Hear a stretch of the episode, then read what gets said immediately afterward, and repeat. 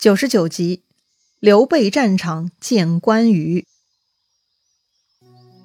上一回咱们说到，袁绍呢又派出另一位大将文丑去灭曹操，但是文丑的部队是不战自乱，光顾着抢曹操的粮草军马，阵型大乱，没人在听指挥，只是一个劲儿的去抢东西了。文丑是实在约束不住他们，只好单枪匹马准备撤离。但曹操是不会放过文丑的，他就想擒杀他。率先出战的呢是张辽、徐晃，他们两个也是勇猛的很哈，毫无畏惧就冲出去进攻文丑了。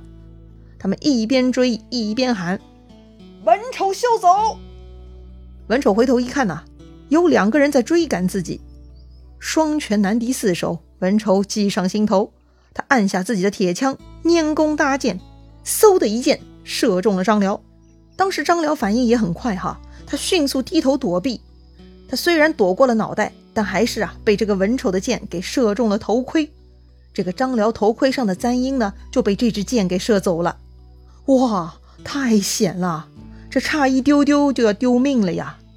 但是张辽是猛将，这一箭虽然险些要命，但张辽是不会被这个吓退的。反而呢，张辽追得更猛烈了。作为河北名将，这文丑也不是浪得虚名的。看到张辽穷追不舍，他又放出了第二箭。这第二箭呢，居然射中了张辽坐骑的面颊。这匹奔跑中的马好惨呐，那个疼啊！那匹马是直接前蹄跪地跌倒了。同时呢，张辽也被甩了出来，直接摔到地面上了。文丑看到张辽落马呢，好机会，他就回马过来杀张辽。正在这千钧一发之际，张辽的伙伴徐晃。挥舞着大斧子啊，就横冲过来接住文丑，厮杀起来了。但这个时候，文丑的部下也渐渐聚拢了，他们呢也陆陆续续的过来了。徐晃看到这个情景，哎呀，估计是打不过了，他就引着文丑啊，沿着这个黄河边就开始逃跑了。要说呢，此时张辽和徐晃是全部落入下风，是立功不成反而要丢命的节奏了。但是他们命不该绝啊！正在这个时候。来了一个十几个人的小骑兵队，队伍呢虽然人很少，但是旗号翩翩哈，还挺气派的。领头的将领呢正提刀飞马而来，这个人是谁呀？哈，他就是张辽、徐晃的大救星，文丑的大克星关羽关云长啊！他大喝一声：“贼将休走！”就直接冲上来跟文丑对打了。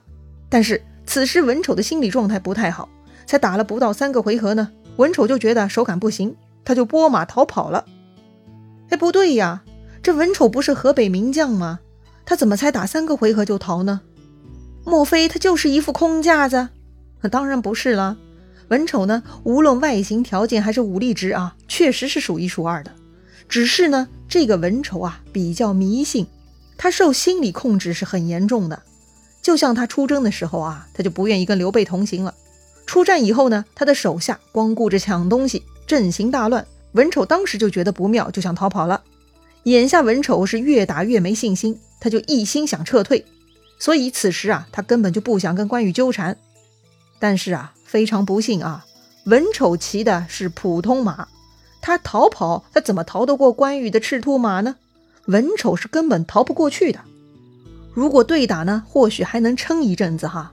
但是文丑偏偏选择逃跑，他露出了自己的后脑勺，那不就等于暴露弱点了吗？这个赤兔马呀，是豹的速度啊，就追上了文丑。关羽呢，就在后面一刀将这个文丑给斩下马来了，文丑就这么死了。而此时呢，站在土山上啊，关注战局的曹操看到文丑被砍死了，哈哈哈，下令全军突击，全体给我冲出去。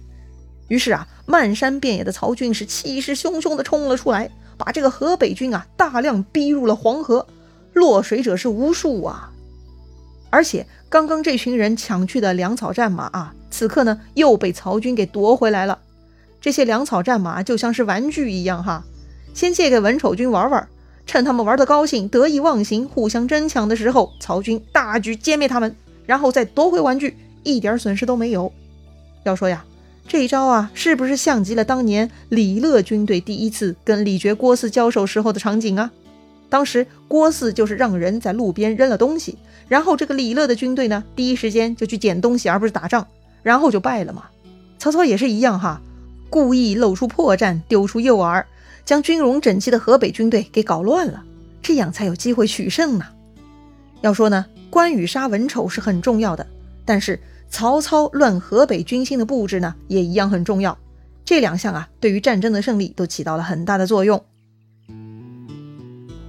话说刘备哈，当时呢，他领着三万后军正在赶路，还没走到战场呢，前方探哨啊就来报告刘备了，说呀，这回又是那个红脸长胡子的，把咱们文丑将军也给砍了。其实呢，上一次刘备就已经猜测到杀掉颜良的就是关羽，只是因为袁绍因此要杀他刘备，所以刘备呢才故意说什么同相貌者未必关羽之类的话来拖延袁绍哈。这回啊，听说连文丑都被这红脸汉子给砍了，刘备呢就基本确定了，此人就是关羽无疑了。想到这里呢，刘备心里很激动，二弟还活着，还在战场上大显神威，太好了。刘备呢按下内心的激动，哈，催马过来。隔着黄河，刘备看到一队人马往来如飞，他们扛着旗子上赫然写着七个大字：“汉寿亭侯关云长。”谢天谢地，我弟弟果然在曹操这儿啊！于是呢，刘备就想隔着河向关羽招呼。但这个时候呢，一大堆曹兵向自己冲过来了。哎呦，文丑都死了，河北军不成样子了。刘备自然不会恋战，他也赶紧收兵了。此时呢，袁绍已经去了官渡下寨了。前面介绍过啊，官渡就在河南省中牟县。刘备呢，赶紧往官渡啊去找袁绍复命。要说呀，刘备已经亲自确认了，杀掉颜良、文丑的就是关羽，他怎么还敢回到袁绍那里去呢？嘿，这就是做人的水平了啊！想不开的人呢，或许因此就不敢回去找袁绍了。那么袁绍就会坚定地认为，刘备这就是畏罪潜逃，一定会派人追杀刘备。这样，刘备同时得罪曹操、袁绍两个强人，刘备就死定了。聪明的刘备自然不干这种蠢事儿喽，所以呢，他不会因此而逃离袁绍。毕竟啊，还没有跟弟弟会合，自己力量不足，还得在袁绍这棵大树底下躲风避雨才行啊。再说了，袁绍这个人耳朵根子软，很容易劝说的。所以呢，刘备一边向官渡跑去，一边心里呢就在盘算说辞了。果然呐，当这个刘备到达袁绍营寨的时候，袁绍的手下正在劝说袁绍要干掉刘备，因为啊，文丑被砍死的消息早就传过来了。袁绍手下的谋士。郭图和沈佩就来对袁绍说了：“主公啊，这回确认了，那就是刘备的弟弟关羽。他今天又杀了文丑，那个刘备居然还假装说不知道。哼，就是他搞的鬼。”袁绍也是气坏了呀！哎呀，刘备这个大耳贼，居然敢这样！老子一定要砍死他，为爱将报仇！正说着呢。刘备已经到达袁绍大营了，袁绍抬眼看到刘备啊，二话不说就下令把这个刘备推出去斩了。刘备对这个场面呢已经有所预判啊，所以呢他也很淡定，他假装很惊讶的问：“某有何罪？我犯啥罪了？为啥一见面就要砍要杀的呢？”袁绍恨恨地说：“呀，你故意让你弟弟又害我一员大将，还敢说无罪？”刘备摇摇头说：“明公，您要杀我，我也无奈。只是，请容我最后说一句话。曹操素来忌惮刘备，屡次派人杀我，我刘备与他曹操已经势不两立了。这次显然他已经知道我在明公这里，所以故意派我二弟来诛杀明公的二将，挑起明公对我的愤怒。”从而达到曹操借明公之手来杀刘备的阴险计谋了，这就是曹操挑拨离间、借刀杀人之计呀！请明公三思啊！说完，刘备是诚恳又无辜的看着袁绍。袁绍被刘备这么一说呀，突然火气就消了。对呀，有道理呀，这刘备跟曹操是仇敌，所以才跑到我这儿来的呀。他俩都打过好几回了呀，怎么串通呢？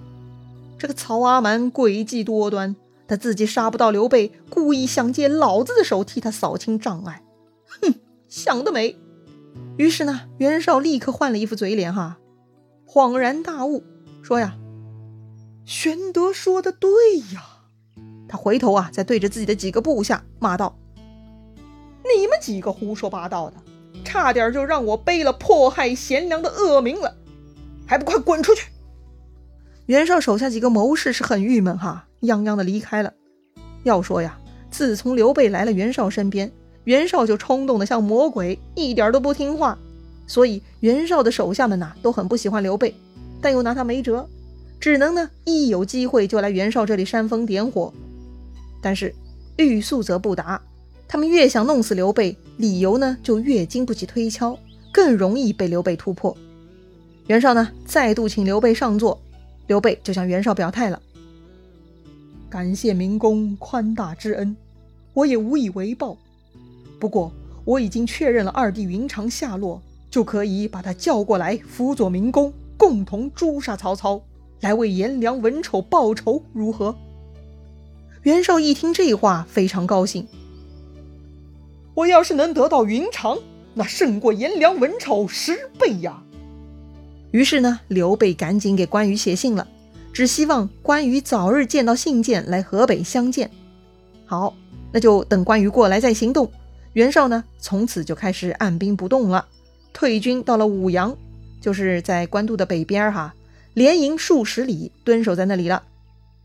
只要关羽一天没有离开曹营啊，这个仗就没法打。袁绍呢，本着这个原则，就跟曹操进入了对峙状态了。眼下兵荒马乱的哈，关羽又在曹操营中，谁能穿过曹操的层层防守，将刘备的书信送过去呢？关羽能顺利离开曹操吗？咱们下回再聊。